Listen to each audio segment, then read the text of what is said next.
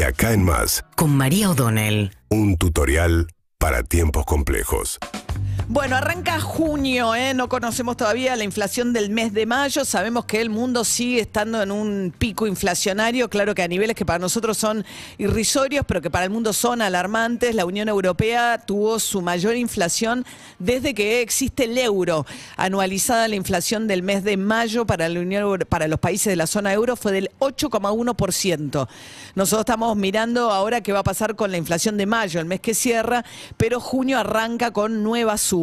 Subas en las que vemos una cierta, por lo menos este, se tranquilizó, se aquietó en estos últimos días la interna, o no se expresa tan públicamente, la interna dentro del gobierno, entre el kirchnerismo y el gobierno de Alberto Fernández, sobre todo con la dirección que tiene que tener esto que se ha vuelto estratégico en el mundo, que es la política de energía, en un momento en el cual también siguen subiendo fuertísimo el precio del barril del petróleo, está sin freno. En lo que va del año subió en el mundo un 54%. Eh, y esto se supone que, además, en los últimos días, agravado por el anuncio del embargo reforzado por parte de los países europeos a la compra de eh, petróleo ruso. Acá en la Argentina, las petroleras que ya metieron tres subas en lo que va del año dicen que están un 15% atrasados, que los precios locales deberían ser un 15% más altos todavía.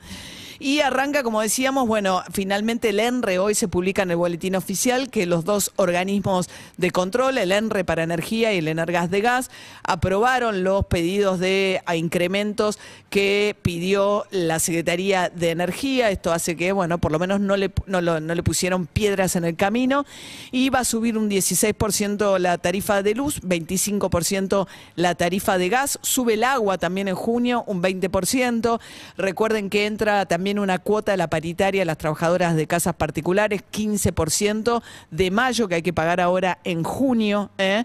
Y según anunció, como les comentaba ayer eh, ya, el secretario de Energía, de- eh, Darío Martínez, acá en este programa, esta misma semana, según sus plazos, dijo que va a salir la segmentación, es decir, que hay un sector eh, de altos ingresos al cual le, van a quitar directamente todos los subsidios que reciben en sus facturas y que van a sufrir subas, sobre todo en invierno, además en un momento donde va a se- sentir, eh, va a impactar de lleno, le va a hacer directamente una quita total de subsidios que puede repercutir en subas de hasta el 200, 300% en la factura.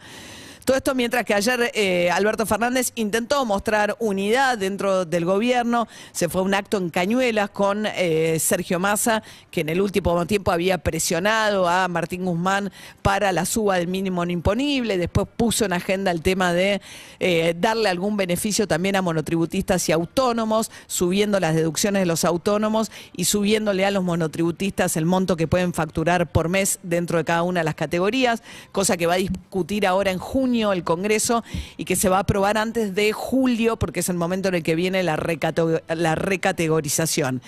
Bueno, estaba Massa y estaba Axel Kisilov también, que viene hablando también, diciendo que que él hace lo que puede, pero que las verdaderas soluciones son de política macroeconómica, es decir, dice, bueno, yo tapo los agujeros que puedo, pero en todo caso la pérdida de po- de poder adquisitivo o que el poder adquisitivo no se mejore es un tema de la inflación y de Martín Guzmán. Bueno, pero ahí estaban los tres juntos y unidos detrás de lo que suele unir al oficialismo o que en algún momento eh, eh, fue un poco el, el- el pegamento del Frente de Todos, que fue todos contra Macri, ¿no? Ayer Alberto Fernández habló de los ladrones de guante blanco. Se quejó de que la justicia no investigue el sistema de financiamiento de obras públicas que puso en marcha en su momento Macri, que era el- los PPP, eh, financiamiento pues, público-privado, que era que los privados ponían la plata eh, para el inicio de la obra pública y después le iban cobrando al Estado. Un sistema que el propio Fondo Monetario y un sector importante del radicalismo le parecía que terminaba siendo demasiado oneroso para el Estado y que básicamente lo objetaban. Pero bueno, en ese contexto eh, pidió que se investigue a los ladrones de guante blanco. Macri le contestó que está fuera de quicio. Después salió un comunicado del PRO ayer a la noche diciendo que Alberto Fernández está desconectado de la realidad. Y que falsea datos eh, respecto de las investigaciones sobre eh, Macri. Ayer mencionó Alberto Fernández un par de cosas. Mencionó el tema de los peajes que Macri aumentó antes de que su familia eh, vendiera su participación en las, en las autopistas, en la explotación de autopistas.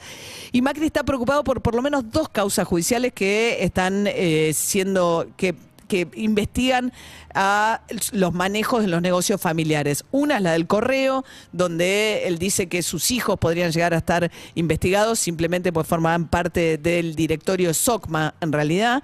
Y después hay una causa que impulsa Mariano Macri, el hermano de Mauricio Macri, donde por esta causa se dispuso que va a ir un vedor a la empresa familiar SOCMA, porque dice Mariano Macri que Mauricio con Gianfranco y el resto de los hermanos se confabularon para no pagarle lo que le tiene tienen que pagar a él para vaciar el patrimonio de SOCMA. Y en ese contexto es que la justicia dispuso efectivamente que vaya a ver alguien si efectivamente lo que está denunciando Mariano Macri, que es que lo están despojando de su patrimonio familiar, es cierto. Y con relación a Gianfranco, que es señalado por el propio Mariano Macri como un poco el el, testaferro en algunos casos, o por lo menos el que hace los negocios para Mauricio y que se arreglan entre ellos dos las cuestiones familiares, ahora hay un trámite dentro de la FIP que pidió Mercedes Marco del Pont y ya tiene dictamen jurídico que dice que cuando Franco entró al blanqueo durante el gobierno de Macri, blanqueó 15, 35 millones de dólares, hay una parte que violó la ley porque gran parte de ese dinero era de un fideicomiso de la madre, los Macri, de Alicia Blanco Villegas. Tenía que ver con una empresa con sede en las Islas Vírgenes, etcétera, tipo esas offshore que buscan esconder quiénes son los verdaderos dueños de determinadas empresas. Bueno, en ese caso, lo que está por dictaminar la FIP, y hay que ver qué repercusión tiene esto después en la justicia y en el blanqueo de bienes familiares de la familia Macri, es que Gianfranco, aunque estaba autorizado, porque después Macri lo metió dentro de la ley esa posibilidad, a blanquear, siendo hermano del entonces presidente, blanqueó plata de la madre y que eso sí no lo podía hacer. Seguimos en Instagram y Twitter. Arroba Urbana Play FM